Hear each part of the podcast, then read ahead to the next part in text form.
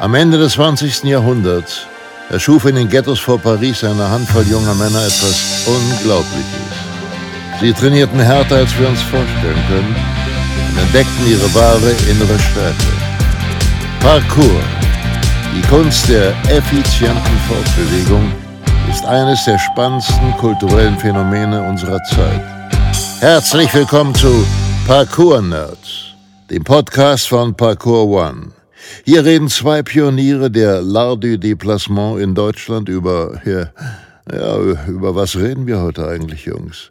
Und wer seid ihr überhaupt? Wir sind's, die Parkour-Nerds, eure freundlichen Trasseure aus der virtuellen Nachbarschaft.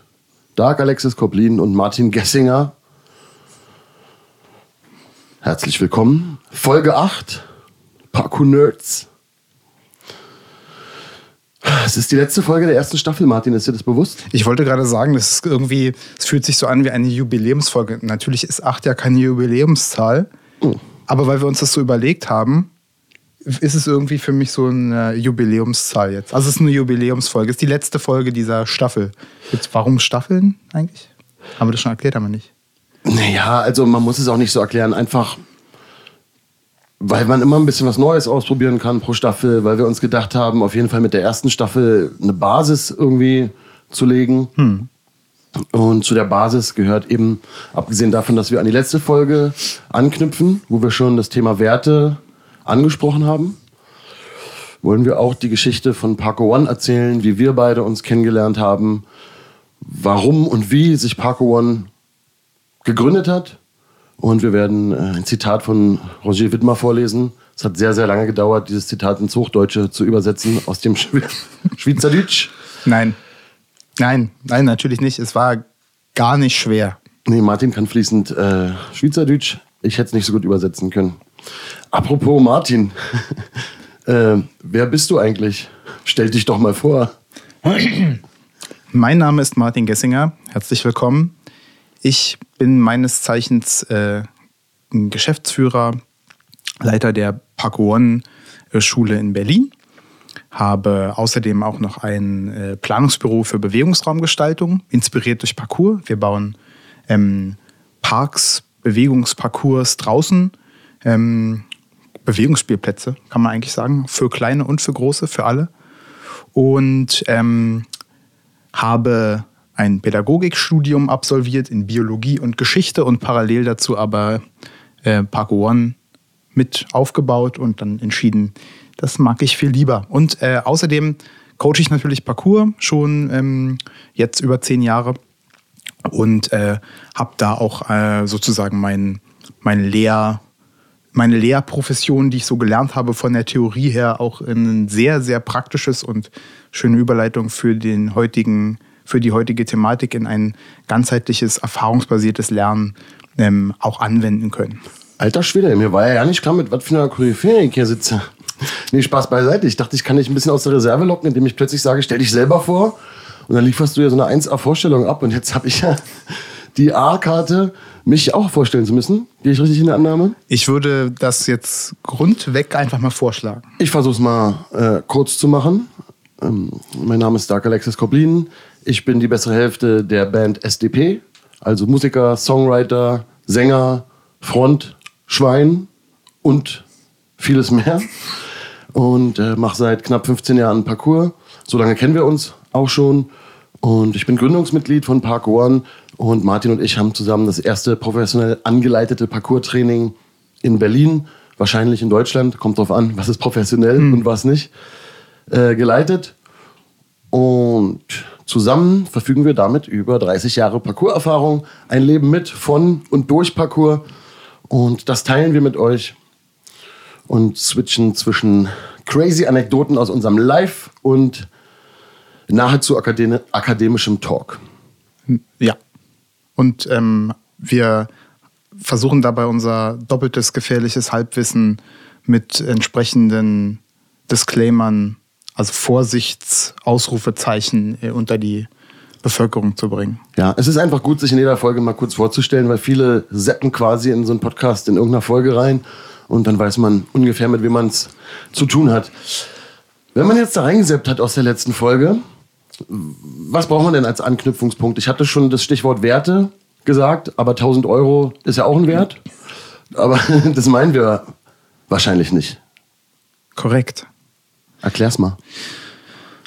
Also woher, woher wir kommen und führe mal dann richtig rein in die Folge nach unserer bombastischen Vorstellung. Also danke, dass du es nochmal so gesagt hast, weil Martin, erklär mal Werte. ist so ziemlich ähm, ein, eine sehr große Herausforderung. In der letzten Folge haben wir, wie auch in der davor vorausgehenden Folge, uns am Ende eigentlich darauf besonnen, dass wir mit Parcours ja deutlich mehr verknüpfen als nur Bewegung. Ähm, wobei man sagen muss, wir schätzen Bewegung natürlich als solches auch sehr. Aber wir haben festgestellt, dass man über die Bewegung einen ganz besonderen Zugang auch zu sich und zu seiner Umgebung und zu seinen Mitmenschen, zu sich als Person tatsächlich auch finden kann. Und zumindest mir ging es so, als ich anfangs Parcours kennengelernt habe, wurde schon von den wenigen Leuten, mit denen ich da Kontakt hatte, stark kommuniziert, dass Parcours mehr ist als nur das und dass da eine Philosophie dahinter steht. Und mit einer Philosophie verknüpft man oft auch Werte. Und das Spannende ist, es gibt ja praktische Philosophie tatsächlich auch. Und das ist eine gelebte ähm, Art und Weise, das Leben zu sehen, ähm, eine Einstellung zu haben zu den eigenen Tätigkeiten, zu dem, was einen selber antreibt, sich tatsächlich auch zu wissen, was man selber da irgendwie von will vom Leben. Und das fand ich super, super spannend am Anfang schon bei Parcours. Ich spiele mal den äh, Advocatus Diaboli mhm. und frag mal, sagen Sie das nicht alle? Also, weißt du, ja. was ich meine? Ne? Ja. Ist es nicht immer irgendwie eine Lebenseinstellung und es geht um was krasseres und, mhm. und ein ganzer Lifestyle und weißt du so, sagen, sagen Sie das nicht irgendwie alle? Weiß ich nicht, ob das alle sagen, aber viele sagen das und das, gefühlt werden es immer mehr, die aus irgendwas irgendwie irgendwas machen und jetzt, das ist auf jeden Fall auch nochmal eine ganze Folge wert oder mehr. Äh, jetzt ist ja jeder Coach und Life-Coach und Berater und dergleichen mehr und es poppt so auf, man muss äh, irgendwie einen, ja, es muss alles toll und mehr und super deep sein und voll der diepe Shit und so. Und ähm, wie, damals war es so, ich habe eine Bewegungsart gesehen. Wir haben diese Videos ja gesehen und ähm, ich fand das super spannend und habe mich da informiert und habe festgestellt, oh, da steckt noch mehr dahinter. Die haben ja eine Geschichte. Das sind nicht einfach irgendwelche Appen, die rausgehen und irgendwo runterspringen. Darüber haben wir jetzt ja schon ausführlich gesprochen. Sondern die haben eine Geschichte und die verknüpfen damit was Konkretes. Und da war ich gehuckt. Das fand ich spannend. Und die Frage ist natürlich, ist das so oder ist das nicht so? Und zu den Foundern kann man sagen, ja, es ist auf jeden Fall so, die haben da unfassbar viel mit verknüpft. Aber ob man das dann selber tut, ist eine ganz, ganz andere Frage. Und ich glaube persönlich, aus meiner Erfahrung, man kann jedem Wert und Sinn geben und man kann in jeder Tätigkeit aufgehen und die Wahrheit und die Erfüllung finden. Also es ist auch möglich, ein ähm, durchaus lehrreiches Leben wahrscheinlich zu haben, wenn man sich ausschließlich mit, mein Lieblingsbeispiel, Körbeflechten beschäftigt. Wahrscheinlich findet man da auch zur Wahrheit und zur inneren Erkenntnis oder kann sich auf einen Weg dorthin begeben, weil ich nicht sagen will, dass ich eine innere Erkenntnis hatte und jetzt erleuchtet bin. Ähm, bin ich weit weg von, würde ich denken. Aber ich glaube, das ist mit allem möglich, wo man sich versenkt, wo man sich intensiv mit auseinandersetzt und wo man vor allen Dingen die Möglichkeit hat, sich selber zu reflektieren, wo ein Reflexionspotenzial da ist. Genau, also wir wollen irgendwie, also für, ich habe es ja absichtlich so gefragt, so provokant, weil mir klar ist, dass wir auf dem Grad versuchen zu surfen, dass wir natürlich nie, also dass wir nie hinabblicken auf eine andere Bewegungskunst oder sonst was oder Lebensweg, aber dass wir natürlich gleichzeitig das Besondere von Parcours, was wir darin sehen, was wir erlebt haben, herausstellen wollen. Ne? Ja. Da so auf dem, auf dem, auf dem Grad, auf dieser, auf dieser Welle surfen wir. Ja. Ne? Das ist ein schmaler Grad. Ja.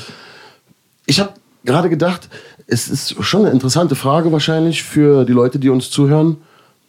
Was konkret dein erster Berührungspunkt mit Parcours war? Du hast es gerade gesagt, diese Videos da, mhm. also auf YouTube? Nein, ich habe äh, das Privileg, äh, vielleicht, das ist halt so eine Ego-Sache wahrscheinlich auch. Ich freue mich, dass ich Parcours kennenlernen durfte, als es noch kein YouTube gab. Das gab es wirklich nicht. Also man konnte youtube.com eingeben und man kam nirgendwo raus. Ähm, als ich angefangen habe, das war so ein paar Monate bevor das gelauncht ist. Ich weiß nicht, ob es vorher schon irgendwo anders existiert hat, aber in Europa gab es auf jeden Fall nicht. Und ähm, ich habe über meinen guten Freund Ben, mit dem ich auch Parkour in Berlin äh, zusammen leite, führe, mit dem ich auch Tracebase zusammen gegründet habe, was ich vorhin erklärt habe. Über den habe ich diese Videos bekommen, weil der ganz viel im Netz unterwegs gewesen ist. Der war so online, ähm, äh, Online-Game-mäßig am Start, ganz, ganz viel. Und der hat über so File-Sharing-Server, haben die sich einfach so Sachen hin und her geschickt. Das ist wie heute so die Meme-Kultur, man schickt sich irgendwas. Und da waren halt eben auch so Ausschnitte oder kleine Videos eben von David Bell und von Freunden von ihm mit dabei. Und die hat er auf eine CD gebrannt und hat so ein paar Kumpels, einschließlich mir, die mal gegeben zum Angucken, weil das ist überkrass und so. Habe ich das geguckt und ich fand es überkrass und so. Und dann war lustigerweise Schluss. Soll ich noch weiter erzählen? Also ich habe Ja. dann erstmal noch nicht so viel gemacht. Es war, gab einen entscheidenden Punkt, wo mich das dann angezeigt hat, zu sagen, okay, da, aha, das kann ich eigentlich auch. Weil die Videos, wenn man sich die jetzt auch noch anguckt, die sind immer noch so Benchmark-Videos, Speed Airman von David Bell zum Beispiel. Das ist übelst krasse athletische Leistung. Es gibt mittlerweile wahrscheinlich einige gute Athleten, die das auch können. Damals war das unerreicht und auch ähm, ja, über viele, viele Jahre ähm, Benchmark, würde ich sagen. Und ähm, also rein die physische Leistung, ne? was da mental dahinter steht, kann man ja an so einem Video gar nicht so konkret sehen. Ja. Ähm, und ich habe gedacht, das kann man, kann ich, also ist ja ganz geil, aber das ist wie so ein Jackie Chan-Movie zu gucken, wo wir auch schon drüber gesprochen haben. Ich komme da nicht auf die Idee, oder ich bin nicht auf die Idee gekommen, das jetzt auch so, so Stunts draußen zu machen. Und dann habe ich eine Reportage nach einem Spider-Man-Film gesehen über einen jungen Österreicher, der selber auch Parcours macht. Kleiner Insider. Ähm, und Lass mich raten. Hieß der Mann Andreas Kalteis? das ist korrekt. Ah. Ja. Ich habe ähm, eine kleine Reportage von Andi gesehen, der damals, ich weiß nicht, vielleicht ein, zwei Jahre Parcours-Erfahrung hatte. Ähm, und oder vielleicht, ich will, will ihm nicht Unrecht tun. Ist ja auch egal. Er hat auf jeden Fall Parcours gemacht und das war alles viel, viel machbarer, was die da gesehen, äh, gefilmt haben. Also du machst einen Präzisionssprung von der einen Bordsteinkante zur anderen. Oh cool, ja, das kann ich auch. Das kann ich zumindest probieren, ohne dass ich Angst habe, ich breche mir den Hals. Und so bin ich rausgegangen und habe das dann probiert und habe ähm, dann im Internet recherchiert und es gab so ein internationales Forum, parkour.net und so kam das alles zustande. Und dann habe ich angefangen zu lesen und gemerkt, oh, da gibt es so Debates und Parkour in Führning, da haben wir in den ersten zwei Folgen drüber gesprochen. Und da scheint ja wirklich echt eine Bewegung am Start zu sein, eine Bewegungskultur, eine Idee von, von Parkour als Bewegungskunst. Wir befinden uns im Jahre 2005. Ja, In der Geschichte, die du erzählt hast. Warst du zu dem Zeitpunkt schon irgendwie äh, ein, ein Meisterturner oder ein Extremkletterer oder ein Sportfanatiker oder so? weder noch. Du warst nämlich eigentlich auch so ein Musiker, Fritze. Ja, Kann man so sagen. kann man absolut so sagen. Also ähm, zu dem Zeitpunkt hatte ich wahrscheinlich so drei oder fünf Bands am Laufen, ein Schlagzeuger, ähm, habe auch eine, äh, hab ein Abitur in Musik absolviert, also mit Musikleistungskurs. Das war auf meiner Schule auch verpflichtend, habe die Tontechnik bei mir in der Schule gemacht. Georg Friedrich Händel Gymnasium, Shoutout. Ähm, sehr, sehr intensive musikalische Zeit für mich. Komme auch aus einer Familie, wo Musik eine große Rolle spielt. Und darüber, also insofern auch ein krasser Zufall und wahrscheinlich aber auch, warum wir so gut natürlich related haben. Ich weiß noch, wie du mir das erste, das zweite Album gegeben hast, damals nach dem zweiten oder dritten Training. Hier, guck mal, kannst du dir mal anhören, das ist meine Band. War sehr, sehr cool. Und ja, ich kam, mh, wie man so schön sagt, wie die Jungfrau zum Kind, was Parcours angeht. Weil ich habe mich schon immer gerne bewegt. Ich war auch immer ziemlich gut in Gerätturnen und sowas in der Schule, war immer relativ kräftig und bin viel im Wald auf Bäume geklettert und so, weil ich das einfach cool fand. Aber das war keine ernstzunehmende Sache und ich habe mich da schon gar nicht mit geistig wirklich auseinandergesetzt. Und mit Parcours hat das Klick gemacht und es ging in eine ganz, ganz andere Richtung.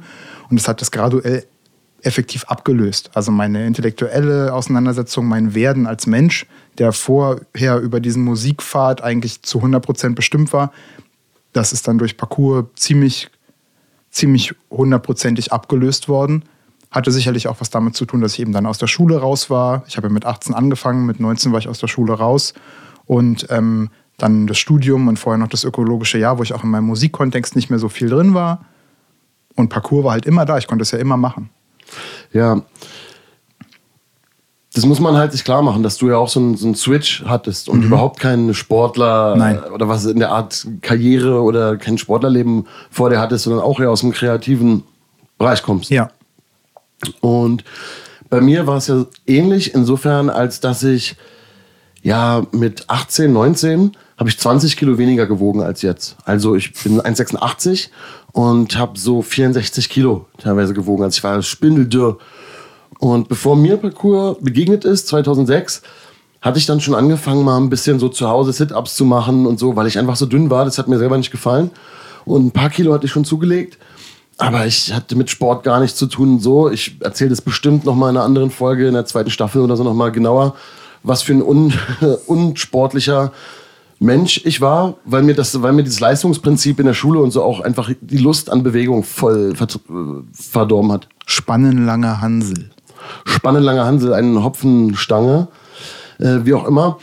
Und ich habe tatsächlich die erste Begegnung konkret mit Parcours gehabt, als ich Banlieue 13, also zu Deutsch leider äh, Ghetto Gangs, die Hölle von Paris heißend, der so Film, trashig. Film mit David Bell, den habe ich gesehen und die Bewegung, die er gemacht hat, die haben mich halt so krass fasziniert. Ich hatte sowas noch nie gesehen, obwohl ich halt so viel Stuntman, Action, Filmkram schon gesehen hatte. Und habe das dann mit einem Kumpel mir am nächsten Tag nochmal angeguckt und dann haben wir halt recherchiert, das muss doch irgendwas sein, was der da macht und kam auf den Begriff Parcours und dann wussten wir halt, es gibt dieses Parcours und uns war auch gleich von Anfang an klar, es geht um irgendeinen Spirit, effiziente Bewegung, so, das ist was mit so einem Krieger-Mindset, das ist jetzt nicht irgendwie sowas für Show-Off und äh, Dance-Battle oder so, sondern das hat was anderes. Und dann sind wir sofort rausgegangen und wollten das ein bisschen probieren. Hat, hat ja wahrscheinlich auch ein bisschen geklickt mit deiner Wing Chun-Erfahrung, oder? Ja, die ich als Kind gemacht habe und hm. weil mich sowas natürlich immer interessiert hat. Also in, im Nachhinein weiß ich, wie sehr ich sowas wie Parcours für mich gesucht habe, mhm. was mich irgendwie jenseits von Sport und von Zeiten und Tonhallen irgendwie so befreien kann, begeistern kann und wo ich diesen Schalter umlegen kann. Mhm. Und der Schalter war halt echt verschütt gegangen über diese Schulsportzeit und Vereinszeug und sowas habe ich immer nicht gemocht. Mhm. So und Kampfkunst, Kampfsport war schon der einzige Zugang, aber ich war halt raus. Ja. Und das erste Mal Parcours probieren hieß halt so in der näheren Umgebung Möglichkeiten auschecken. Und haben wir gemacht, dann haben gleich ein paar Sachen geklappt, irgendwie hierüber, darüber. Und dann bin ich aber auch gleich irgendwo abgerutscht und habe mir irgendwie so einen, so einen Holm äh, so quasi in die, in die Gesäßbacke gerammt und war halt übelst froh, dass ich nicht irgendwie, weiß ich nicht, äh, sonst was getroffen habe. So, ne, das kann man sich ja äh, bildlich vorstellen. Muss man aber nicht. Zu spät. Denkt man nicht an rosa Elefanten. So. Und ähm, dann war mir klar, okay, Alter, krass, es ist auch, äh, du musst halt auch mega aufpassen. Aber der Schalter war schon gekippt und ich kann halt heute sagen, dass seit diesem Tag, wo ich rausgegangen bin, das war der Tag, nachdem ich das erste Mal von diesem Begriff gehört habe und diesen Film gesehen habe, ich nicht aufgehört habe, mich zu bewegen und zu trainieren. Außer wenn ich irgendwie mal erkältet war oder dann irgendwie mal doch eine kleine Verletzung oder so hatte. Mhm. Aber ich habe halt nie aufgehört. Und es hat doch schon was sehr, sehr Episches. Und das hat natürlich auch was damit zu tun, dass es eben nicht nur um Bewegung geht und irgendwie auch nicht nur um den inneren Film, sondern konkret zu Werten mich geführt hat oder mir gezeigt hat, wo ich auch schon Werte in mir habe, die wirklich auch stabil sind, mhm. die ich kultivieren kann mit Hilfe von Parcours. Ja, und zwar ganz wichtig, vielleicht, ich überlege gerade so, was waren denn die Sachen, die uns am Anfang so zusammengebracht haben und vielleicht auch geteilt, äh, getrennt haben von anderen Figuren, mit denen wir halt nicht so eng zusammen waren. Sowohl jetzt zum Beispiel in Berlin, ähm, unsere Crew, die wir damals hatten, ähm, die BPKC, Berliner Parcours Community. Yeah, Berlin Movement, baby. Ganz genau. Ähm, aber auch äh, darüber hinaus natürlich, was dann letztendlich auch zur ähm, Gründung von Parkour One als internationale Parcoursgemeinschaft und damals die größte deutschsprachige Parcoursgemeinschaft und wahrscheinlich ist es das auch immer noch, ähm, geführt hat. Ich glaube, das war unter anderem einfach auch der Wille dazu, dass wir das vielleicht schon so ein bisschen spießig ernst genommen haben. Also wir haben, und es war ganz, ganz wichtig von Anfang an, dass das eine seriöse Sache ist, so, wo viel dahinter steht. Wir wollten keine Bewegungsclowns sein, just for fun oder Adrenalinkick oder so, sondern uns war von Anfang an klar, nee, das ist es auf gar keinen Fall. Man kann unglaublich viel Spaß dabei haben, das ist mega cool, aber das ist, hat eine ganz große Ernsthaftigkeit. Man muss da ehrlich sein und so und ähm, man kann da auch nicht bescheißen Und ähm, all diese ganzen Sachen, wo wir äh, heute auf jeden Fall nochmal drüber sprechen werden, so im Detail, äh, was diese Werte denn jetzt eigentlich konkret sind, ähm, die wir da haben. Aber ich glaube, das war einer so der wesentlichen Punkte, warum das zwischen uns gut funktioniert hat, auch von Anfang an. Und ähm, warum das auch mit den allermeisten Leuten, die damals mit Parcours angefangen haben, auch so, davon abgesehen, dass es natürlich nicht so viele gab und es immer was Cooles war, wenn man jemanden neuen kennenlernte, der auch Parcours macht, ähm, einfach was war, was wir miteinander geteilt haben. Diese, diese Ernsthaftigkeit und Tiefgründigkeit und den Willen, das alles zu entdecken und das alles neu war und man jemand anderen fand, der mit einem selber auch auf diesem Pfad war. Ja, das war krass. Also von irgendeiner Seite aus kann ich es auch so betrachten, dass wir schon auch Freaks waren, mhm. so wie wir uns da getroffen haben, ja. was für Charaktere da zusammenkamen. Ja, verrückte Leute. Ja, und die meisten auch überhaupt nicht mit einem Sporthintergrund, sondern die aus ganz verschiedenen Lebenswegen kamen. Mhm. Und auch wir, ich bin ja ein Tick älter als du, aber nicht so viel, ein paar Jahre. Trotzdem, damals warst du 18, ich war 22 oder irgendwie so, ne? Mm, ja, ja, könnte sein, ja. Könnte so ungefähr. Mhm. Und wir haben ja nur zwar diese, diese Musikleidenschaft geteilt oder auch generell diese, dieses tiefgründige, oder du hast ja auch eine Liebe für Literatur mhm. und hast auch was geschrieben und wir haben uns ja auf solchen Ebenen auch connected. Aber an sich haben wir total unterschiedliche Lebenswege. Ähm, die haben wir auch ergründet und Hintergründe und ich habe ganz viele Erfahrungen in meinem Leben gemacht, die gar nicht zu deiner, zu deiner Lebenswelt gehört haben und auch umgekehrt. Mhm. Und es war spannend, dass wir auch da so bereit waren, uns mal so auszutauschen. Und Parcours war da eine ganz große Hilfe. Oder war, was heißt Hilfe? So das war der klingt Grund. voll komisch. Das war der Grund. Ja. Also das war die gesamte Magic. Ja. Und ich, ähm, ach, jetzt habe ich ganz viele Assozi Assoziationsketten, jetzt fallen mir so viele Stories und so von früher ein, finde ich mega. Warte, die eine, der eine tiefe Einatmer. Es gab einige Leute sogar bei uns, da wusste ich gar nicht, wie die sich privat sozusagen anziehen. Ich wusste gar nicht, dass der ein oder andere sich eher ein bisschen spießig anzieht und auch mal ein Hemd in die Hose steckt und der andere so, so urban Hip-Hop-mäßig äh, ja. rumläuft. Ich wusste das gar nicht, weil wir uns zwar schon auch über so Sachen unterhalten haben, aber man hat sich gar nicht in so eine Schublade eingeordnet, wie jetzt irgendwie Hip-Hop-Head oder weiß der Geier was. Ja, weil wir uns ja immer in unseren Trainingsklamotten getroffen haben. Ja, und das, wo, wo wir uns begegnet sind, war viel abstrakter. Ja. So, äh, ohne Schubladen, auch weil es ja neu war. Ja. Aber eben sehr persönlich, weil man mit seinen Unsicherheiten oder auch mit seinen Stärken und Schwächen, wie auch immer, so voll äh, nackig so dastand bei diesen Parcours-Trainings. Da gab es keinen Rumgeschummel. So. Mhm. Und dann hat sich sch schnell aussortiert, dass Leute, die authentisch sind, kann man jetzt eine ganze Folge drüber machen, what is, where are these authentic people? So, das ne? sagen wir heute auf jeden Fall auch noch öfter, das Wort. Ja, mag sein. Da reißen wir uns vielleicht am Riemen, weil es ja wirklich ein bisschen schwierig ist, mhm. das zu sagen. Aber ich würde es so sagen, dass das irgendwie so alle so. Na, in Berlin würde man sagen, das ist eine Marke. So, also so, so irgendwie so. Ja, mhm. jetzt rede ich mich auch fast im Kopf und Kragen. Nee, stimmt doch. Also das ist das, ähm, wir haben festgestellt, man kann sich, das meinte ich ja, man konnte sich nicht verstecken und man konnte aus ganz unterschiedlichen Ecken herkommen und Parcours hat das aber connected und das wäre, also ich würde mal sagen, drei Viertel der Leute, die ich da kennengelernt habe, die hätte ich sonst unter normalen Umständen nie kennengelernt, weil die einfach in ganz anderen Kontexten unterwegs gewesen sind und sich für andere Sachen interessiert haben, als ich äh, mich ansonsten noch interessiert habe.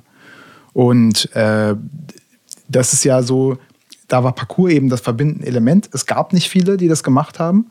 Und die Leute, die als erstes irgendwie in ihrer Region auch am Start gewesen sind und sich auch ein bisschen sichtbar gemacht haben. Es gab vielleicht auch den einen oder anderen, der angefangen hat zu trainieren und eben nichts von sich geteilt hat. Wir gehörten nicht dazu, Ben und ich zum Beispiel. Wir haben ziemlich früh eine kleine Website gemacht, diese Team ADD-Website, zusammen mit ähm, unseren zwei guten Kumpels Theo und Max. Und ähm, wir waren dann so der Kern, um den sich diese Berliner Parcours-Community halt auch so drum gruppiert hat mit dir und vielen, vielen anderen. Und Parkour One war im Grunde eine, ein Zusammenschluss von diesen Leuten. Also die Leute, die in ihrer Region irgendwie am Start gewesen sind und diese Ideen miteinander teilten und sich auch schon kannten von überregionalen Events. Damals, wenn man, vielleicht findet man das noch im Internet, PlayStation The Way Workshop-Serie von PlayStation ein international ähm, mit Coaches, äh, also ein mit internationalen Coaches ausgestattetes Workshop-Format, wo Parcours sozusagen genutzt worden ist. Richtig coole Parcours-Workshops gab es da, ähm, die dazu genutzt worden sind, um ja, PlayStation und dann später die PlayStation Portable und sowas zu vermarkten. Das war für Jetzt uns hast ein du krasses Netzwerk. Mal PlayStation gesagt, weil sie es damals geschafft haben, dieses äh, irre, ne? Event zu ich sponsern. Und jetzt haben sie. Äh, Aber 100 ist ja gar nicht mehr so das Ding, oder? Ist ja egal. Aber fand ich trotzdem witzig, irgendwie so, dass, das, dass sie es damit geschafft Ich haben. sag auch noch ein paar andere Markennamen heute. Ja, ähm, ich hatte Bock, äh, oder ich habe Bock, so wie äh, alle, die zuhören oder zusehen auch, dass du die Geschichte erzählst, wie es jetzt mit Parkour One begonnen hat oder äh, irgendwie den Bogen schlägst. Nur, ich habe ein bisschen das Gefühl, dass wir jetzt ganz oft Werte gesagt haben auch und wir Ja. sie noch nicht benannt haben. Ja. Und irgendwie komme ich mir damit auch nicht gut vor. Und ich bin zwar sanft, sanfterweise der äh, Moderator auf Augenhöhe dieses Podcasts unter Freunden, aber ich würde dich mal bitten, äh, jetzt diesen Übergang aus dieser Misere zu finden. Werte benennen und auch erzählen, who the hell is Parko One? Ja. Also ich muss einen kleinen Umweg machen. Ich kann es nicht in Gänze machen, weil sonst wird es ein bisschen durcheinander. Aber effektiv, wir haben von Anfang an solche Werte wie Respekt vor dem eigenen Körper, vor der Umgebung, vor den Mitmenschen, Ehrlichkeit, ähm, einander in irgendeiner Art und Weise auch Vertrauen, Bescheidenheit, das spielt auch eine große Rolle. Also sich nicht als den geilsten Typen irgendwie darstellen. Das waren so Dinge, die für uns klar waren, die, die existieren in Parcours. Die kommen, die kommen auch nicht von ungefähr. Das sind Dinge, die durch die Praxis auch auf einen einwirken. Ich würde das nochmal nachher ein bisschen konkreter ausführen. Aber das waren Dinge, wo wir miteinander gematcht haben, wo die Leute, die Parkour One gegründet haben, voneinander wussten, da teilen wir ähnliche Wertvorstellungen. Und Parkour ist nicht ein Vehikel, um sich irgendwie größer zu machen oder sich besonders geil zu fühlen damit oder irgendwie die, die fette Knete zu machen, ohne sich um die Herkunft oder die Kultur zu kümmern, die Parkour damals schon hatte, sondern mit einer großen Ernsthaftigkeit und vielleicht sogar manchmal zu viel Ernst und einem großen Gewissen, diese Sache voranzubringen. Das war eigentlich die Idee von Parkour One. Und wir haben uns über diese Werte, die wir miteinander geteilt haben, die noch gar nicht so in Stein gemeißelt waren, aber die Sachen, die ich gerade genannt habe, das waren auf jeden Fall so Kernsachen, auf die sich jeder einigen konnte. Wir haben uns gefühlt als Botschafter dieser Werte und als Botschafter von Parcours, so wie wir das sehen, so wie wir das kennengelernt haben, in direkter oder ähm, in zweiter Linie, also quasi eine Person später nach den Foundern ähm, in Lys und Evry. Also wir haben mit Steven und Roger und mit Felix Leute gehabt, die entweder direkt mit David zusammen oder mit Schülern von David zusammen trainiert haben. Wir selber hatten die äh, Chance, direkt mit den Yamaks in den ersten Jahren zu trainieren. Das haben wir auch und teilweise eben auch heute noch, wenn wir uns mal sehen und miteinander einen Workshop machen oder also die Ehre haben, mit ihnen auch Workshops zusammen zu machen, was in den letzten Jahren auch vorgekommen ist. Das konnten wir uns damals ja alles gar nicht vorstellen, dass das jemals passieren wird. Ja, ich komme schon, halt gar nicht ich komm schon zu weit. Du kommst jetzt ein bisschen zu weit. Aber ich will- So, aber- aber dann muss ich jetzt aber auch sagen, jetzt, gehen die Emo jetzt kommen die Emotionen. Aber dann muss ich auch sagen, von damals aus gesehen, wie konnte es sein, dass zum Beispiel letztes Jahr Sebastian Foucault Mhm. unter anderem bei dir zu Hause übernachtet hat, um bei uns bei unserer 10 Jahre Parko One Feier Last 10 in Berlin teilzunehmen und zu coachen. Das ist ein, ich, unvorstellbar. Ich komme dann immer mit diesen Kampfkunst-Dingern, so als würde Bruce Lee halt äh, zu Hause schlafen. Da gibt es natürlich ein paar Punkte. Also das, der eine ganz konkrete Punkt ist der, den ich gerade gesagt habe. Wir haben diese Idee gehabt von, was ist Parcours, was bedeutet das für uns? Und das hat ganz, ganz viel natürlich zu tun damit, wie die Jungs am Anfang das auch schon gelebt haben. Und wir haben effektiv deren Werte weiter tradiert. Und manchmal sogar expliziter, als sie das jemals gesagt haben. Das ist ja das Lustige. Und der zweite Punkt, und warum hat Sepp bei uns, bei mir übernachtet, wie viele andere auch, mal davon abgesehen, dass unser Büro unmittelbar neben meiner Wohnung ist, äh, wa- was dann dazu führt, dass die meisten dann auch bei mir oder in meiner näheren Umgebung übernachten, ist es natürlich so, dass die erreichbar sind und dass die nicht abgehoben sind, sondern auch selber noch unterrichten und also da sind. Jeder, der möchte, kann bei Sebastian Foucault Parcours lernen. muss man nach London fliegen, kann da hingehen und kann mit ihm trainieren. Auch wenn der für uns so eine große Figur ist, ist er trotzdem ein Mensch wie du und ich und ist auch, lebt auch nicht auf Wolke 7, sondern ist ganz, ganz in der, in der unmittelbaren Trainingswelt lebender Mensch. Folgt Sebastian Foucault auf Instagram. Ja, oder auch die Yamakasi, das muss man sich klar machen. Also in 100 Jahren oder so, da sagt hm. man, wow, irgendjemand hat noch beim Original hm. Founder trainiert. So, oder? Ja, das kann man immer noch tun. Also ich empfehle das jedem, der auch jetzt anfängt, geht zu den Leuten, macht mit denen was. Deswegen ja auch zum Beispiel die Experience-Workshops, die es bei Paco One gibt, womit wir wieder bei Paco One sind. Ja, wir müssen auch bei Paco One sein. Wer hat's denn nun, wer hat's denn nun gegründet? erfunden. Wer hat's erfunden? erfunden? Ja, die Schweizer. Mhm. Also die Initiative kommt von Steven Roger und Felix aus der Schweiz, die gesagt haben, so, wir müssen da jetzt mal was machen. Die waren schon mit, im Gespräch mit David über die Gründung einer Organisation, wo David sich überlegt hatte mit Managern, das muss irgendwie auf der ganzen Welt so sein. Parco Worldwide Association hieß das, PAVA, wo sie den Schweizer Teil sozusagen darstellen sollten. Es kam dann aber irgendwie nicht zustande, organisatorische Probleme. Und mit der Pava ging es nicht weiter und sie haben dann gesagt, okay, wir machen das mal selber und gründen Parcours Schweiz als Schweizer Organisation, als Ansprechpartner in der Schweiz für Parcours.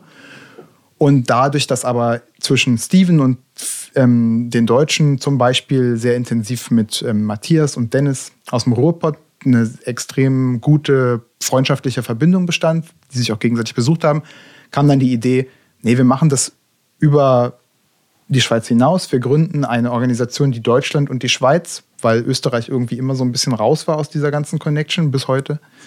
Äh, wir gründen Park One als eine internationale Organisation von, was ich vorhin gesagt habe, Leuten, die herausstechen, die das schon ein, zwei Jahre machen, weil damals viel, viel länger machte man das da nicht. Also allerhöchstens eben, ja, drei, vier, fünf Jahre, würde ich sagen. Ähm, Roger hat sehr früh angefangen, Steven auch, so in, in der 2000er, also 2000 irgendwas, aber das ist nur eine Handvoll von Leuten. Und die meisten haben so im Jahr 2004, 2005 angefangen.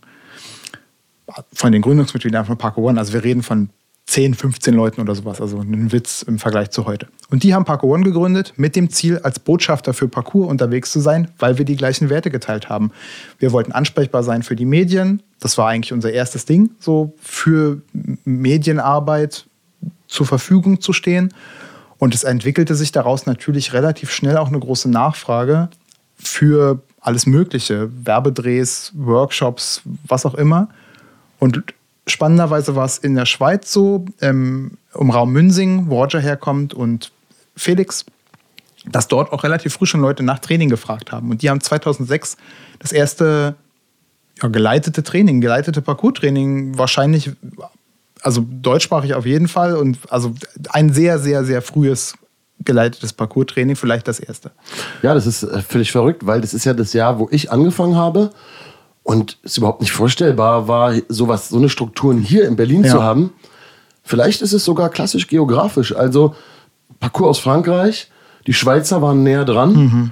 Die sind direkt hingefahren als erste. Mhm. Und es ist eigentlich von Süden wie nach Norden gewandert. Ja. So. Ja. Äh, bei uns in Berlin gab es, muss man natürlich auch äh, respektshalber sagen, Ulrich und Co., mhm. Berlin Parcours, ja. haben die sich genannt. Ja. Von denen kannte ich auch, also File-Sharing-mäßig, zwei Videos. Mhm. Und es war auch sehr motivierend, dass es so da schon anscheinend in Berlin auch welche gab, die ein paar, die auch sich gut bewegt haben. Mhm. Aber als ich eingestiegen bin, waren die Videos schon alt und die Typen nicht mehr aktiv. Mhm. Trotzdem Shoutout äh, an die Jungs so. Ulrich, Aber, wo auch immer du bist. Ulrich, wo auch immer du sein magst.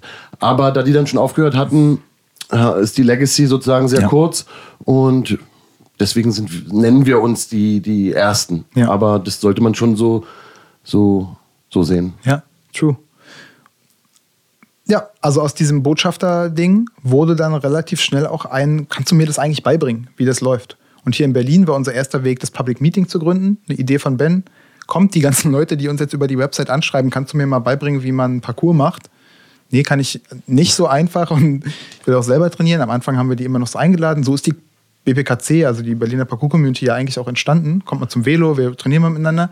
Und dann irgendwann waren es so viele, dass wir gesagt haben, pass auf, wir posten hier einen so einen Termin, einmal im Monat, am zweiten Samstag, Sonntag eines jeden Monats, ähm, findet dieses Training statt, öffentliches, wir treffen uns an einem Ort, der Ort wurde gepostet, online, damals nicht in irgendeinem Social Media Ding, sondern eben auf unserer Website. Und da kann man hingehen und dann trifft man uns da.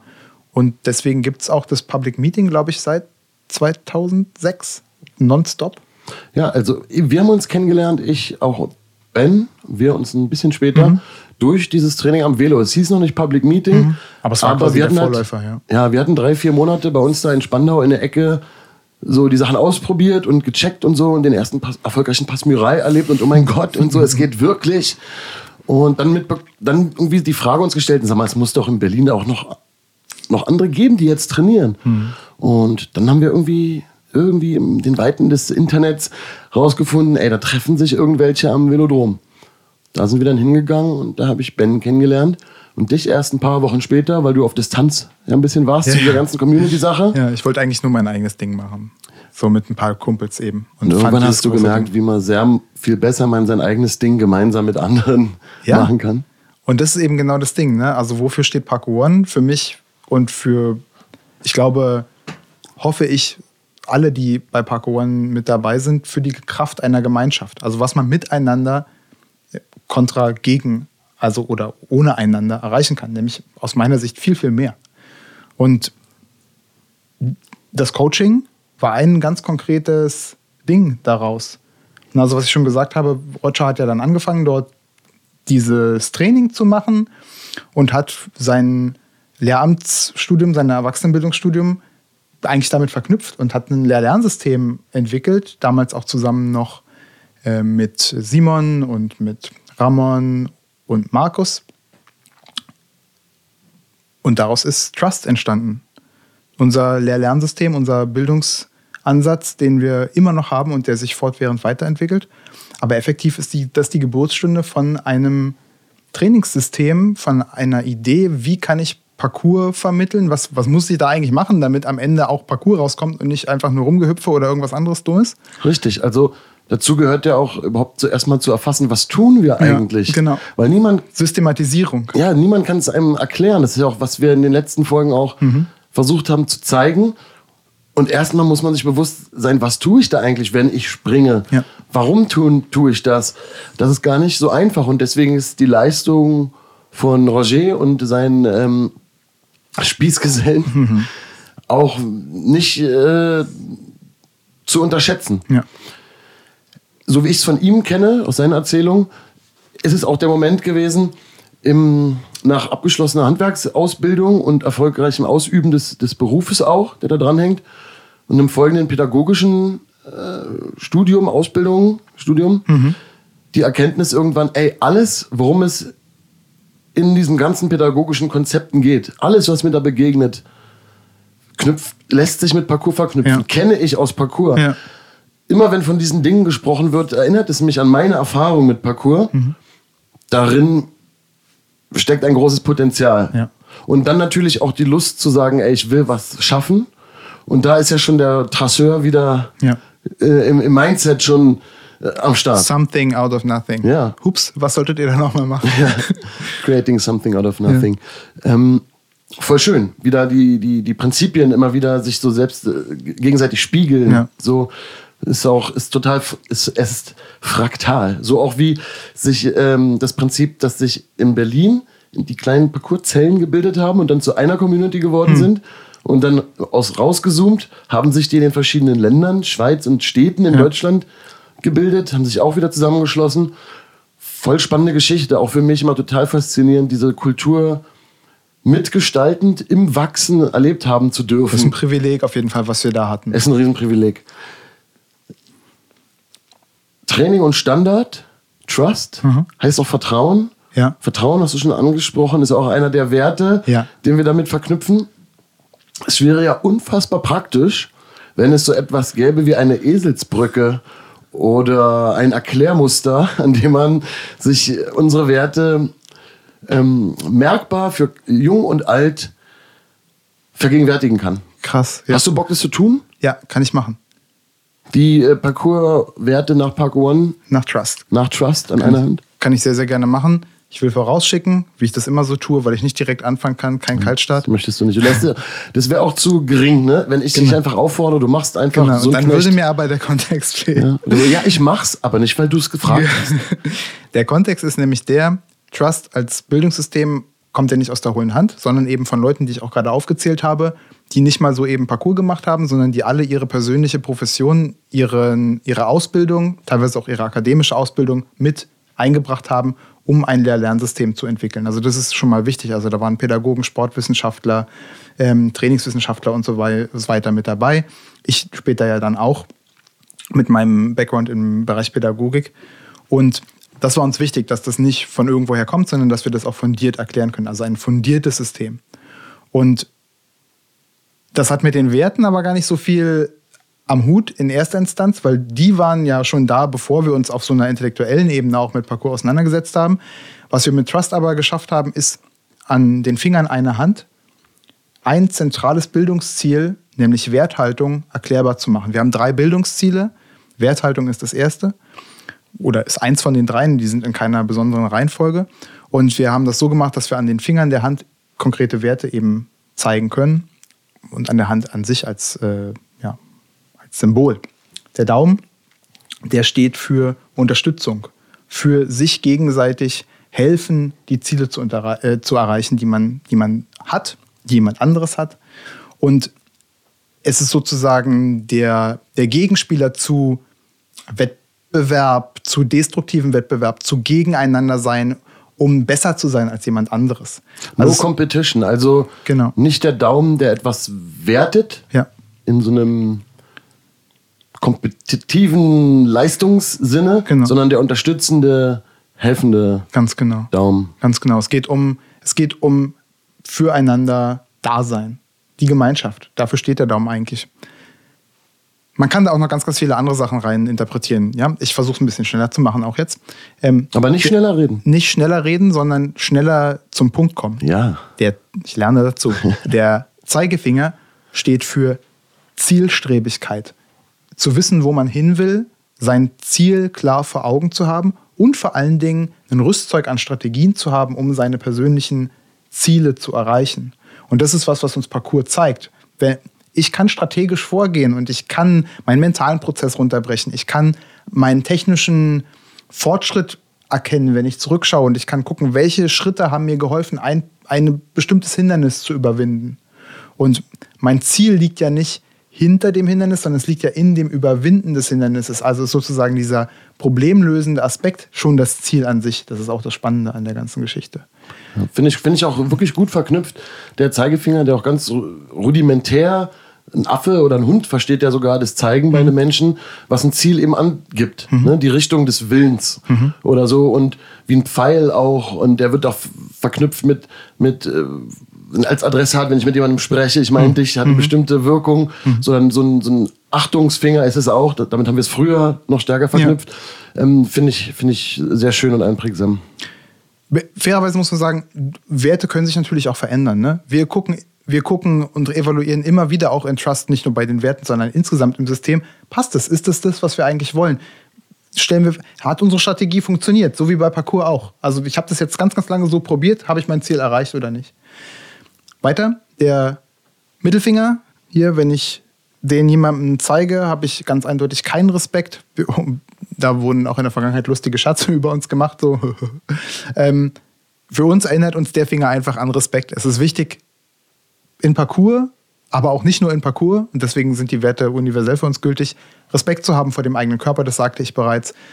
Wir wollen ja nachhaltig trainieren, wir wollen auch im hohen Alter noch in der Lage sein, Parcours zu machen, aber nicht nur vor einem selbst, sondern auch vor den Menschen, die um einen herum sind, vor denen Respekt zu haben, Achtung zu haben, ähm, eine Verbundenheit zu spüren und auch Respekt vor der Umgebung, weil die ist letztendlich das, die wir, ähm, die wir brauchen, um Parcours zu machen. Also das ist das Besondere, wir haben ja kein Equipment in erster Instanz gehabt. Ne, mittlerweile gibt es Parks und so weiter und so fort. Ich bin ja auch Teil dieser Kultur, die sowas entwickelt. Aber man braucht die Umgebung und die ist in der Regel nicht dafür gemacht, dass man daran rumspringt oder darauf rumklettert oder so. Also Respekt davor zu haben, ist außerordentlich wichtig, damit man auch da eben nachhaltig dran trainieren kann. Es zeigt den anderen Menschen auch, dass man sich kümmert, dass man nicht irgendwie ein ein Depp ist. Hier der Ringfinger, wenn ich da einen Ring dran habe, sagen wir, so, das steht für Vertrauen. Ne? Ähm, Ehering beispielsweise. Ich habe jemandem mein persönliches Vertrauen geschenkt. Deswegen steht der Ringfinger für Vertrauen. Vertrauen in die eigenen Fähigkeiten ist unglaublich wichtig in Parcours. Wenn ich selber kein Zutrauen in mich habe, dann kann ich mich nicht weiterentwickeln. Ich, Parcours zeigt mir aber auch, was ich schon kann. Also ich lerne in mich Vertrauen zu haben, in meine Fähigkeiten Vertrauen zu haben. Aber auch wieder der soziale Aspekt. Mein Sozialgefüge, meine Kumpels, mit denen ich rausgehe, trainiere oder ähm, meine Klassenkameraden bei uns in den Trainingsklassen. Ganz genau das Gleiche. Vertrauen ist da außerordentlich wichtig. Der kleinste Finger, habe ich auch schon gesagt, steht für die Bescheidenheit. Es gibt immer irgendwelche Dinge, die wir nicht können im Parcours. Und Bescheidenheit ist so eine Sache, die kann Fluch und Segen sein. Wenn ich zu bescheiden bin, dann kann ich unter Umständen gar nicht so richtig schätzen, was ich alles schon erreicht habe. Und das ist was, was vielleicht auch ganz selbstkritisch bei mir in der Vergangenheit, auch im Kontext von Parkour, wir waren immer sehr kritisch unterwegs, passiert ist. Und es ist aber wichtig, dass man gut findet, was man auch kann. Man sollte sich aber nicht dazu verleiten lassen, sich deswegen überbordend zu feiern, weil es gibt immer irgendwelche Sachen, die noch nicht hundertprozentig funktionieren. Und das nimmt einem aus meiner Sicht auch den Raum für Reflexion, mit für, für Selbstkritik. Die muss immer da sein. Und jedes Parcours-Training zeigt mir persönlich, wo ich noch Potenziale habe, wo ich mich noch weiterentwickeln kann. Nicht, wo ich, eine, wo ich was nicht kann und wo ich ganz schlecht bin, sondern genau in die andere Richtung. Also ich habe da noch Möglichkeiten, ich kann mich da noch weiterentwickeln. Ganz, ganz wichtig. Und das ist eine positive Art von Bescheidenheit, die wir versuchen weiterzugeben in einem Parcours-Training. Vor Dingen kann ich selber auch entscheiden, wo, wie und in welcher Form ich mich weiterentwickeln will. Das ist kein vorgegebener ja. Weg, kein vorgegebenes ja. Muster, sondern es ist maximal an die eigenen Bedürfnisse auch, um sich weiterzuentwickeln, ja. anpassbar. Parcours ist absolut unnormiert. Niemand sagt dir, wie du am Ende was zu tun oder zu lassen hast. Es gibt Grundtechniken, hatten wir schon erklärt, die gut funktionieren. Am Ende ist es aber an meinen eigenen Ressourcen und meinen eigenen persönlichen Motivationen geknüpft, was ich daraus mache. Richtig. Und wie, ähm, Bewertung in dem Kontext ist einfach deswegen auch nicht angebracht.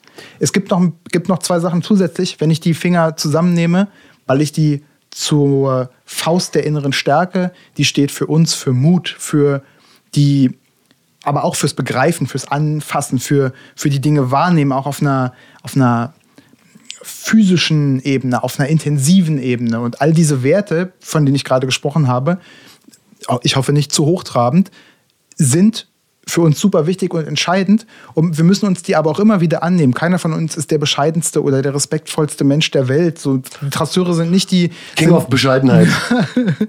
Bescheidenster Mensch der ich Welt. Ich bin der bescheidenste.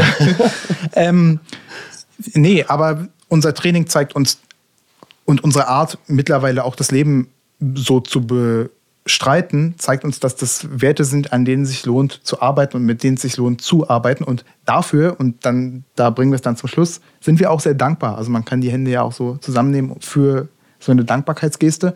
Und wir haben festgestellt, Dankbarkeit ist eine sehr, sehr wichtige Sache, weil Mal davon abgesehen, dass wahrscheinlich alle, die allermeisten, die diesen Podcast hören, in ziemlich privilegierten Umständen aufwachsen, auch wenn man so rumguckt. wenn man so auf jeden Fall auf die gesamte Welt guckt, genau. kann man das wahrscheinlich sagen. Ja, ohne die Globalisierung jetzt hier zu sehr in den Raum stellen zu wollen.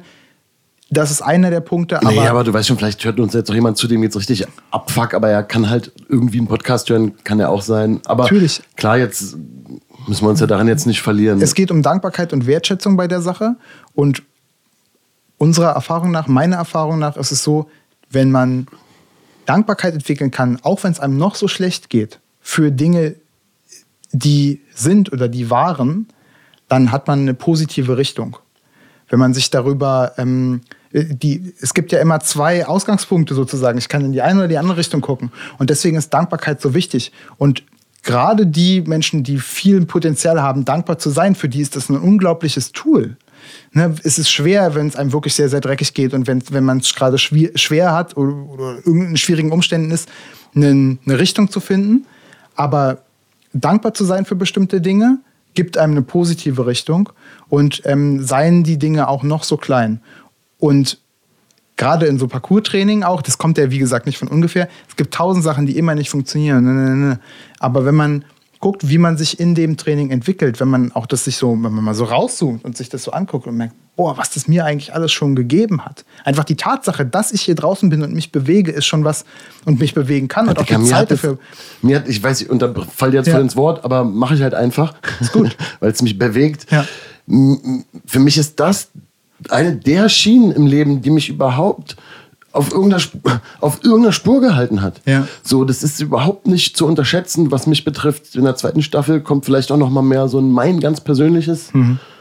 Ding, noch mal, wo ich es noch mal stärker darauf eingehe. Aber es ist die entscheidende Schiene für mich, die, die mir auch eine, die mir eine Richtung gegeben hat.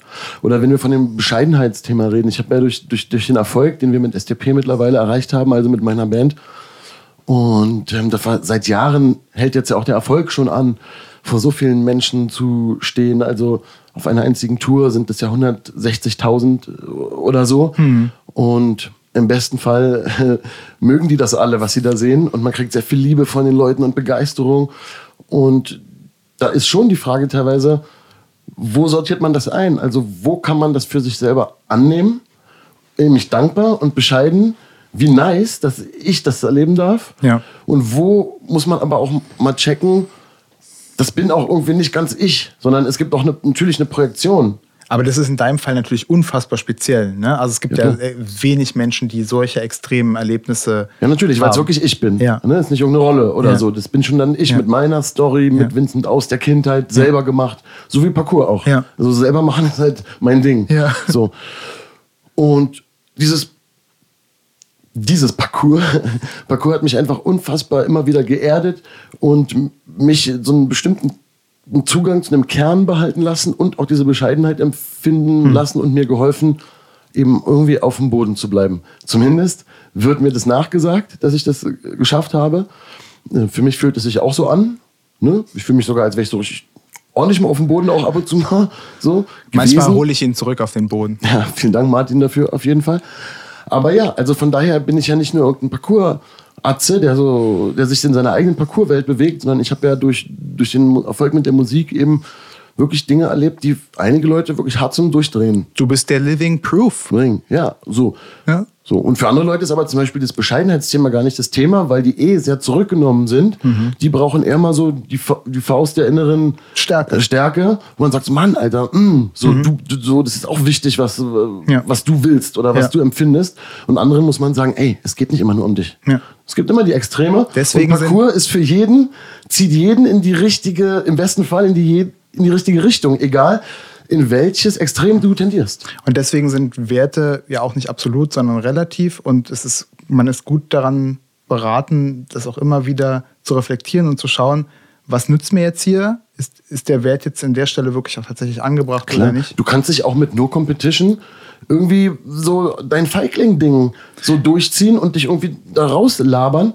Das sind ja am Ende immer nur Wörter, Ne? Man darf nie das äh, Bezeichnende und das Bezeichnete vergessen. Am mhm. Ende sind es nur Wörter, die wir versuchen auch zu definieren, zu benutzen, ähm, die nicht automatisch klar immer dasselbe bedeuten. Ja. Schon gar nicht für jeden Menschen. Aber wir versuchen es natürlich klar zu machen. Es ist, eine, es ist eine Richtschnur, an die uns geholfen hat, unseren Weg zu finden. Und wenn du redest die ganze Zeit, das will ich noch einfügen hier, du redest die ganze Zeit von Parcours, von Parcours, Parcours, Parcours. Aber wir müssen klar definieren eigentlich, es handelt sich hierbei um Parcours nach Trust. Also wir haben mit Trust ja probiert, diese Sichtweise aus den Werten herkommend mit dem, ich sag mal so, etwas intellektuellen Blick auch auf die Sache, aber natürlich nicht intellektualisiert, sondern massiv auf dem eigenen Erfahrungswissen begründet. Wir haben versucht, mit Parcours nach Trust genau diesen diesen, diesen Teil von Parcours, von der Parcours-Kultur für uns zu claimen und zu sagen, das ist die Art und Weise, wie wir Parcours sehen. So unterschiedlich wir auch in unserer Parcours-Praxis sein mögen bei Parcours, wir sind uns bei diesen Sachen auf jeden Fall sehr, sehr nah und einig.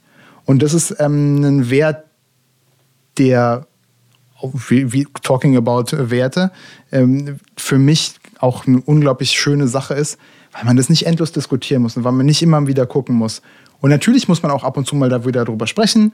Und deswegen einige Werte verändern sich. Man schaut, Parkour entwickelt sich als Organisation. Aber das ist das, was eine Driving Force war von Anfang an bis heute auch. Und was uns das auch möglich macht, diesen Podcast hier zum Beispiel so zu machen. Ja. Pass auf, Martin, Mardinski, mein Brudi Herzchen. Wir machen jetzt ein kurzes Päuschen. Das ist natürlich für die Hörer und Zuseher kaum merklich, aber wir machen mal ein kurzes Päuschen aus drei Gründen. Ich habe nämlich Angst, dass es nicht vernünftig aufnimmt da drüben, wegen dem, was ich da sehe. Zweitens, äh, ich schwitze ganz doll und mein Getränk ist schon alle. Und drittens, sammeln wir uns dann nochmal und machen das nice Finale vom Finale. Finally. Geil.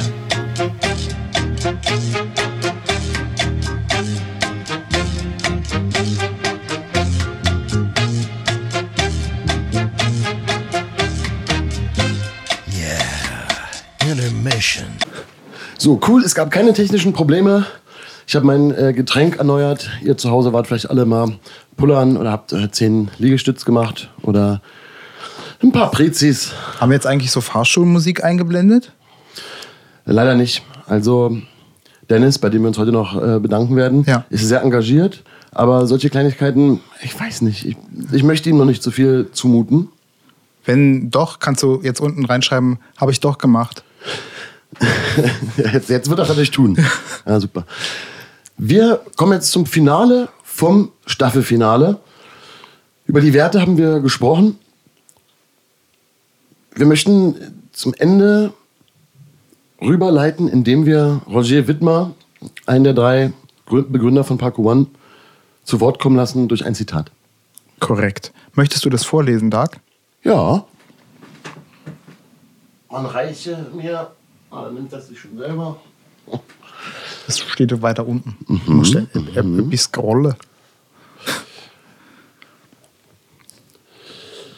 Übersetzt aus dem Schweizerischen.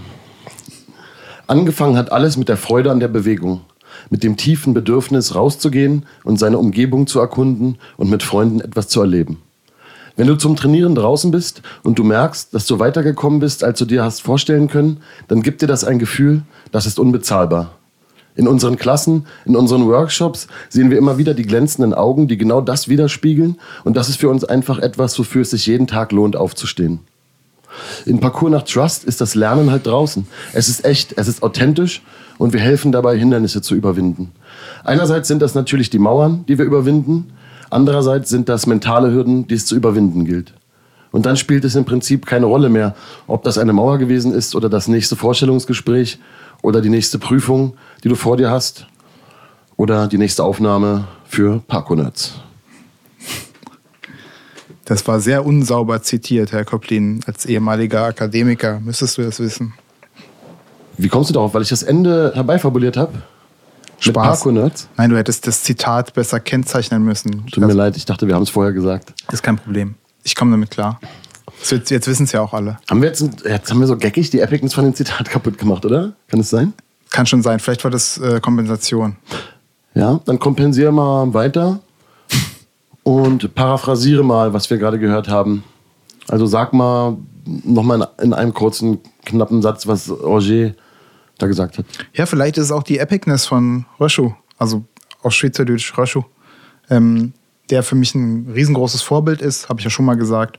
Und an dieser Stelle sage ich es dann nochmal, weil er im Grunde ganz, ganz kurz und simpel zusammenfasst, was man auch noch mit viel, viel mehr Worten und viel, viel mehr Detailgenauigkeit erklären könnte. Nämlich, dass das, was man bei uns im Training lernt und, und lernen soll, auch nach unserem System, was ist, was für Parcours natürlich voll geil ist. Ich kann dann mich besser bewegen, auch kommen auch über Hindernisse rüber. Aber in dem Augenblick, wo ich das jetzt schon sage, ich komme auch über Hindernisse rüber, kann ich ja sofort auch einen Schritt weitergehen und denken, Hindernisse sind ja nicht nur physisch, sie sind ja auch psychisch. Sie sind ja auch hier. Tagtäglich treffen wir Entscheidungen, tagtäglich gibt es Dinge, wo wir vor eine Herausforderung, vor ein Problem gestellt werden, eine kleine oder größere Krise erleben. Und Parcours, unsere Praxis, hilft effizient dabei, eine Einstellung zu entwickeln, damit produktiv umgehen zu können. Ich bin Fan deiner Wortjonglage und inhaltlich äh, kann ich dir nur zustimmen. Aber das war jetzt nicht kurz und knapp nochmal das gesagt, sondern es war ungefähr genauso lang oder so oder länger. Stimmt Das- doch gar nicht. Ja, ich muss mich auch ein bisschen ärgern. Es, es muss mehr Kontroversen geben Ja. zwischen uns. Das ist ein Feedback, was ich übrigens bekommen habe, dass es cool wäre, wenn wir uns auch mal ein bisschen so kontrovers streiten.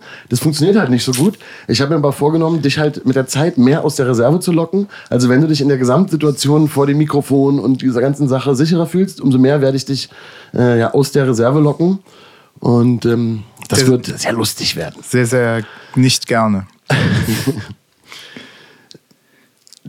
diese Übertragung von, von, hin, von, mental, äh, von konkreten Hindernissen auf die mentale Ebene im Parcours, die haben wir natürlich jetzt schon mehrfach bemüht, aber sie ist für uns doch eben ganz konkret und auch keine bemühte Metapher, sondern Das ist das, was passiert. ja, das sehen wir ja auch dauernd im Training, auch mit, Ja. mit unseren Schülern. Ich finde sogar zum Thema Metaphern, dass Parcours einen zurückbringt dorthin, wo Metaphern herkommen. Ja? Also dieses ähm, eben sprichwörtliche ein Hindernis überwinden, wieder mit echten physischen Hindernissen konfrontiert zu sein, ähm, den Sprung zu wagen, an etwas festzuhalten, Ja. die Welt zu begreifen. Ja. Da gibt es so viele sprichwörtliche Phrasen, die man abfeuert, die man auch lernt schon als Kind. Gar nicht hinterfragt, wo die eigentlich herkommen. Ja, zumindest ist es einem vielleicht egal oder man verbindet mit ihnen eher schon die met- metaphorische Ebene Voll. und hat gar nicht diese körperliche Ebene, wo die eigentlich herkommen. Und da setzt Parcours an was ganz, ganz Ursprünglichem an. Und das kannst du nicht so erleben, wenn du äh, durch ein kunterbuntes Plastikparadies hüpfst, auch wenn du da vielleicht ähnliche Bewegungen ausführst, sondern es hat auch was damit zu tun, dass es in der echten Welt Ja. draußen passiert, wo ich entscheide, was der Weg ist und nicht jemand sagt, hier, du darfst nur die grünen Nöppel benutzen. Ja, und wo auch keiner irgendwie den Boden besonders schön sauber macht oder besonders weich oder den Fallraum, der da sein könnte, wenn du es irgendwie nicht schaffst, erstmal nochmal abfedert, damit alles auch schön safe und cool ist. Sondern es ist die echte Welt. Ich, genau, also wenn ich in einer Turnhalle rummache, dann begreife ich in erster Linie die Turnhalle. Sehr plakativ, was ich sage, aber für mich trifft es zu. Ich begreife in allererster Linie die Turnhalle und nicht so sehr die Welt. Ich muss schon rausgehen, um, um, da, in, um da connected zu sein. Ja. Also wir haben das eben von Anfang an gespürt in uns und es war später dann mehr und mehr klar, hey, das ist ein geniales Werkzeug, um Persönlichkeitsentwicklung positiv voranzubringen. Wir sehen, wie sich unsere Schüler, die bei uns schon mehrere Jahre im Training sind, teilweise um 180 Grad gedreht haben. Und wir haben so geile Geschichten mittlerweile. Also Arvo, einer der jüngsten Schüler, die Roger hatte, und der jetzt der effektive Schulleiter der Schweizer Dependance ist. Der leitet jetzt das, wo er früher selber als Jungspund reingegangen ist. Und es ist einfach so ein, ein geiles Gefühl, dass das bei uns in unserer Organisation so möglich ist. Shoutout an Arvo. Ja. Arvo. Ich äh, gebe mir Mühe mit dem, mit dem äh, schweizerdeutschen äh, Spitznamen. Die sind ja ein bisschen schwierig für den, für den Berliner. Zum Ende jetzt noch mal, was ist denn jetzt nur Parkour One? So, wir haben das jetzt auch schon so oft gesagt. Ist es jetzt ein Verein, äh, ein e.V., ist es eine Firma, ist es eine Community? Kann ich einfach sagen, yo, ich bin Parkour One, weil ich fühle mich voll Parkour One-ig? Äh, sind unsere Schüler, die bei uns in, ins Training gehen, sind die automatisch Parkour One-Mitglieder? Kannst du das, äh, kannst du das mal so erklären? Ja, kann ich. Parkour One an sich, so systemtheoretisch betrachtet, ist eine Organisation und funktioniert aber als Unternehmen.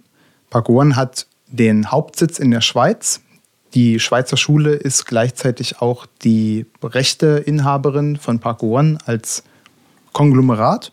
Und in Deutschland existieren verschiedene Einzelunternehmen, die One angeschlossen sind, auch rechtlich gesehen. Und das sind die einzelnen Schulen. Das heißt, es ist ganz dumm gesagt wie so eine Art Franchise aufgebaut.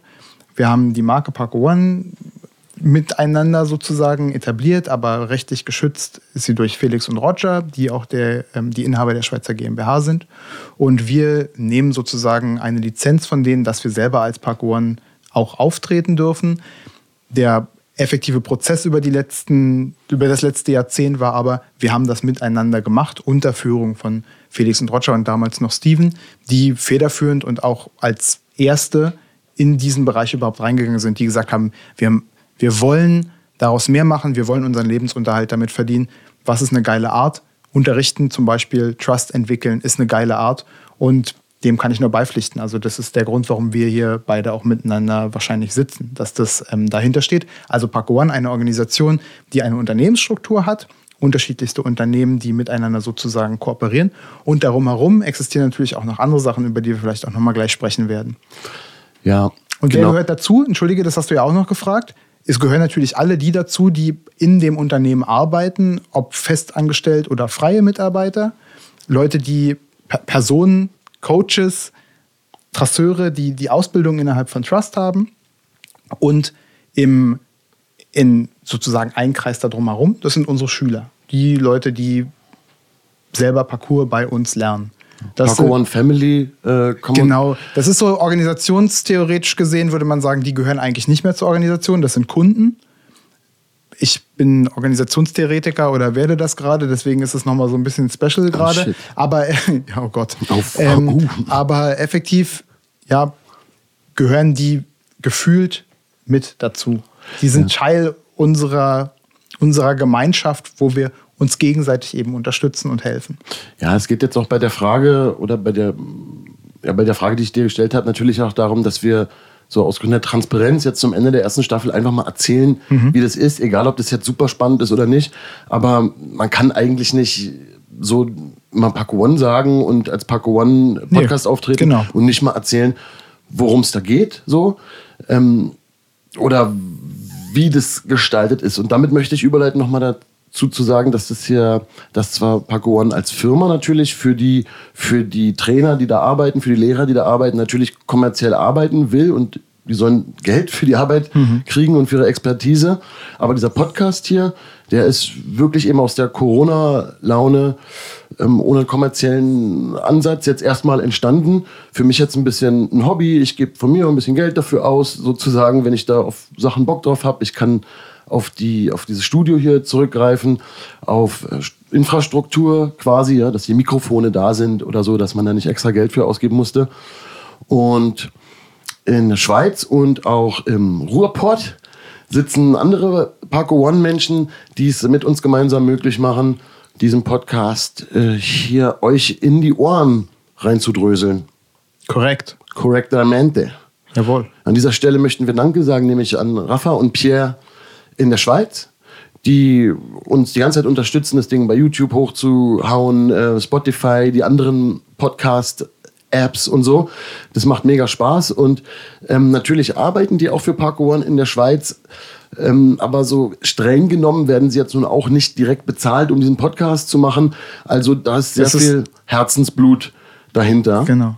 Also machen wir noch weiter. Machen wir mhm. noch weiter. Ich habe hab noch einen Gedankengang gerade, ja? Ja, okay, den hat man gehört. Das waren also hörbare, sorry, Gedanken, sorry. hörbare Gedanken. ähm, ja, Dennis äh, in Duisburg ja, wer da an der Ecke äh, wohnt, kann da mega nice Parkour One Trainings äh, haben. Und ähm, der junge Mann hat in dem Bereich auch gearbeitet, hat es gelernt und ist dafür zuständig, hier Bild und Ton zusammenzubringen, ähm, Dinger zu schnibbeln, dass das alles vernünftig äh, klingt. Und er hat auch sonst genug zu tun und macht das quasi auch drangehängt.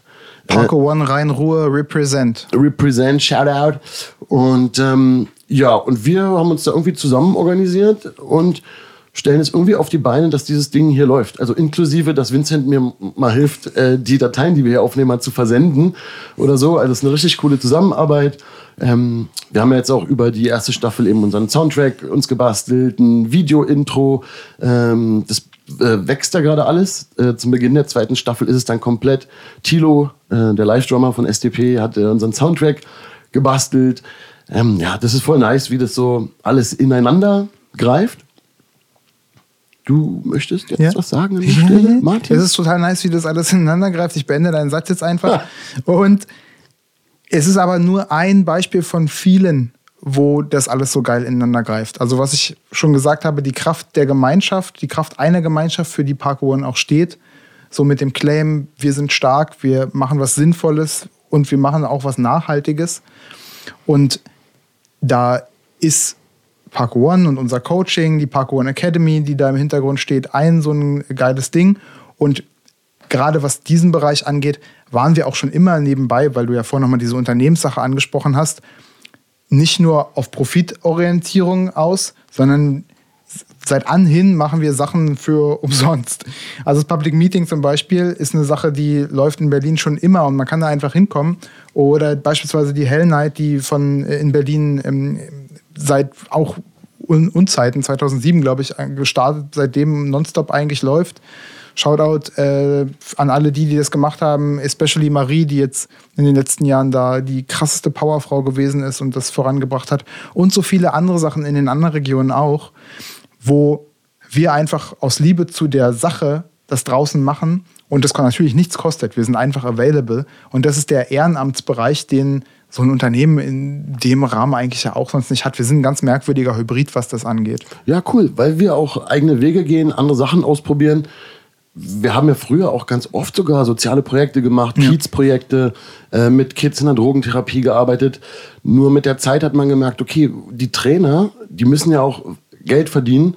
Und schön wäre es, wenn in so, solchen sozialen Bereichen generell viel mehr Geld wäre für ja. alle möglichen Projekte, ja. nicht nur für Parcours-Workshops ja. äh, oder Klassen, sondern für alles. Äh, so ist es natürlich aber schwer. Es ist auch schwer, genug Trainer zu haben mit der, mit, mit der entsprechenden Erfahrung. Das ist gar nicht so einfach. Das ist eigentlich das, das größte Nadelöhr. Mhm. Also es könnte viel mehr Trainings von uns geben und auch ja, kostenlose Angebote, wenn man insgesamt mehr Trainings hätte. Mhm. Und dazu bräuchte man mehr Trainer. Deswegen ihr da draußen fangt an mit Parcours, macht es. Man muss auch nicht zu Parkour One kommen, um es nochmal klar zu sagen. Das Geile an Parcours ist, man braucht gar nichts. Man braucht die Idee davon, ein Mindset und dann braucht man ein paar Schuhe. Und nicht mal das braucht man, man kann es auch barfuß machen. Und ansonsten braucht ihr gar nichts. Parcours ist komplett umsonst. Mhm. Aber dass, wenn man das gerne von äh, Profis lernen möchte, die eben auch gelernt haben, wie man Parkour beibringt. So. Dann ist Parkour One gar keine so eine schlechte Adresse. Genau, und dann muss man auch ein bisschen äh, Geld bezahlen. Ja. Aber man muss kein Geld bezahlen, um den Parkour Nerds Podcast zu hören. Correct. Und das ist auch eine schöne Sache. Ähm, jetzt sind wir kurz vorm Ende. Ey, ach, ich, jetzt, ich, ich wollte noch mal darauf hinaus, dass Parkour Nerds ja ein ganz, ganz geiles Beispiel ist für die Kraft einer Gemeinschaft. Wir können das irgendwie zusammen machen. Wir alleine könnten das in der Form gar nicht. Du maximal technisch unbegabt, ich quasi keine Zeit dafür. Und auch da fehlt mir dann noch sogar ein bisschen das technische Know-how für, wie man das da auf diese Plattform stellt und so weiter. Also es geht nur, weil wir das miteinander machen und das alle auch irgendwie feiern und geil finden. Und Werthaltung war ja ein Bildungsziel von Trust. Potenzialentfaltung ist das nächste Ziel. Also das ist das, was wir hier gerade machen die Energie, die wir haben, miteinander zusammen zur Entfaltung bringen und uns gegenseitig dabei helfen. Und das Dritte, es sei einfach auch nochmal erwähnt, ist die Gesundheitsförderung. Wir machen das, weil wir glauben, dass man so ein gesunder Mensch wird und auch bleibt. Körperlich, psychisch und sozial. Gemeinschaft kommt da wieder rein. Ich wollte das nur einmal so erwähnen. Und Potenzialentfaltung bedeutet ja auch, wie gesagt, miteinander Dinge zu entwickeln. Und es ist krass, wie viele Sachen sich daraus eigentlich schon entwickelt haben. Wie viele Spin-offs aus dieser ganzen, so Marketing-Sprech, aus dieser Parcours-Blase irgendwie sich heraus entwickelt haben. Und da sei an dieser Stelle dann vielleicht auch nochmal erwähnt, dass wir mit Etrefort ja vielleicht das erste internationale Parcours-Kleiderlabel tatsächlich auch in unserer größeren Familie haben. Kleiderlabel gegründet von Felix und Roger aus der Schweiz ja, also Beispiel, ich trage immer mal Etrefort-Hosen. es ist so, es ist so, also wir werden auch übrigens Etrefort-Klamotten verlosen. Ja. Wir, wir werden eine, Echt? ja, ja, wir werden eine Hose und ein T-Shirt verlosen, Geil. je nach Wahl und Größe. Ähm, das machen wir auf jeden Fall hundertprozentig. Wir werden das nochmal ausbaldowern, wie wir das auf sozialen Netzwerken machen. Guckt mal in die Posts oder so. Es gibt Guck auf jeden mal die Fall, Website an, die ist mega. Ja, es gibt Etrefort-Klamotten zu gewinnen. Guckt euch generell die Klamotten an. Ist eine coole, eine coole Idee einfach hinter, hinter, der, hinter der Firma. Und ähm, ich kriege manchmal von denen meine Klamotte geschenkt. Ich äh, mache manchmal eine fette Bestellung und kaufe das alles, weil ich es auch supporten will. Also, ja, die sponsern uns nicht, aber wir wollen, irgendwie fühlen wir uns auch supported, weil Pierre zum Beispiel, der eben unseren Podcast ja. in den RSS-Feed und damit in eure Ohren bringt, wenn ihr es nicht auf YouTube seht. Der ist der Geschäftsführer von Etrefort. Der ist der Geschäftsführer von Etrefort. Deswegen, wir sind We Are Family, nur auch transparenzmäßig, dass ihr das mal hört. Also äh, hier wird keiner bezahlt dafür, so, aber wir sind natürlich alle total verbandelt und wer Bock hat, sich eine Etrefort-Hose äh, zu bestellen, da freuen wir uns natürlich drüber, weil sind ja unsere Kumpels, aber ihr müsst die Klamotten jetzt nicht tragen, weil ihr denkt, dann äh, ist Parcours irgendwie. nee, am besten tragt ihr sie, weil ihr sie geil findet und ähm, kleiner Spoiler, die sind echt ganz schön nice. Ja. Also. Und wenn ihr genauso auf der Bühne rumhüpfen wollt wie Dark von SDP, dann braucht ihr unbedingt Etrefort-Hosen, weil seitdem hüpft er viel besser Ja. rum. Ja, nee, so ist es nicht, aber irgendwie ist es doch so, weil wenn ich weiß, ich trage eine Etrefort-Klamotte, ist für mich, ist nämlich nicht Nike oder Adidas, irgendeine scheiß Firma, da steht was dahinter und ich fühle mich halt viel wohler, wenn ich dann auf der Bühne rumhüpfe und damit hüpfe ich vielleicht auch besser. Es ist natürlich Parcours-Kleiderlabel. Ne? Ich weiß nicht, ob ich das so konkret gesagt habe, aber es ist klar, die Ideen für die ganzen Klamotten, die kommen primär mal aus der Parcours-Kultur. Die müssen ähm, langlebig sein, die müssen ähm, eine gute Qualität haben, die müssen nachhaltig sein. Man muss sich damit auch äh, ethisch irgendwie auseinandersetzen, was die gerade massiv tun. Geht mal auf die Website, das ist mega cool, was man sieht, wo diese Klamotten produziert werden. Voll coole Sache. Und die eignen sich natürlich auch gut dazu. Ja, das ist eine Jeans, aber ich kann die in jede Richtung äh, ziehen. Klassisch Stretch natürlich. Die Chino ist mega nice. So, soll jetzt auch erstmal reichen. Ja, voll. Etrefort als ein Ding. Mir ist noch wichtig zu nennen Trayspace als Bewegungsraum, Planungsbüro. Das ist jetzt Werbung in eigener Sache natürlich auch. Darf ich das einfach sagen? Das darfst du Werbung in gerne sagen, ist? Tracepace ist eine Firma, äh, die unter anderem Martin initiiert hat, die Bewegungsräume für Menschen, das heißt eben auch für Erwachsene, draußen gestaltet. Spielplätze führt, hat falsche Assoziationen, aber man kann auch sagen, mit Bewegung spielen, trainieren. Ähm, da kann man nicht nur Parcours machen, da kann man Bewegung entdecken. Ja. Die konzipiert ihr, davon gibt es auch in Berlin schon einige. Ähm, das wollen wir an der Stelle nur nennen, aber wir werden darüber auch noch mal genauer reden, weil es gibt auf jeden Fall noch Folgen in Staffel 2, wo das passt und wir werden auch mal zu so einem Trace-Base gehen, äh, die Parcours-Nerds äh, äh, On the tracen- road. On the road und tracen den, äh, tracen den Trace-Base äh, kaputt oder so. Das machen wir auf jeden Fall. Macht euch sowieso auf einiges gefasst. Vielleicht steppt ja in Staffel 2 mal der ein oder andere Gast äh, hier mit uns vors Mikrofon, was die Sache natürlich äh, nochmal extra spannend macht. Wir haben coole Videoformate noch vor. Könnte passieren, dass die Parcours-Nerds noch Menschen im Parcours unterrichten und ihr das zu sehen bekommt. Ähm, das wird alles super spannend. Wenn ihr jetzt äh, euch freut, ach, zum Glück ist die erste Staffel vorbei, das nervt übelst, Parcours-Nerds, dann muss ich euch enttäuschen, weil äh, die zweite Staffel geht ziemlich unmittelbar weiter. Wir hatten gerade eine kleine Sommerpause. Ähm, We are working on it. We are working, also es wird nicht lange dauern, bis die zweite Staffel sich erhebt und äh, dann mit vollem Intro alles wird dabei sein. Ähm, aber wir beide auch, die Parkour-Nerds, die netten Parkour-Papas aus eurer Nachbarschaft. Vielen, vielen Dank an alle, die uns zuhören, uns Feedback geben, an alle meine Freunde, Kumpels, Künstler, Kollegen, die uns äh, unterstützt haben. Ja, übercool. Mega frische, geile Sache. Ähm, krass. Einfach krass. Einfach cool, dass es das jetzt gibt, Martin. Ja. Endlich hat unsere Freundschaft einen Sinn. Ja, endlich, bin- endlich bin ich. Ja, nee. Ist, ist egal. Mega. Ja. Fresh. Wir sehen uns in der zweiten Staffel Parkour Nerds, Recht herzlichen Dank für eure Aufmerksamkeit. wenn es wieder heißt Parkour. Eines der spannendsten kulturellen Phänomene unserer Zeit. Klatsch mal ab. Bang!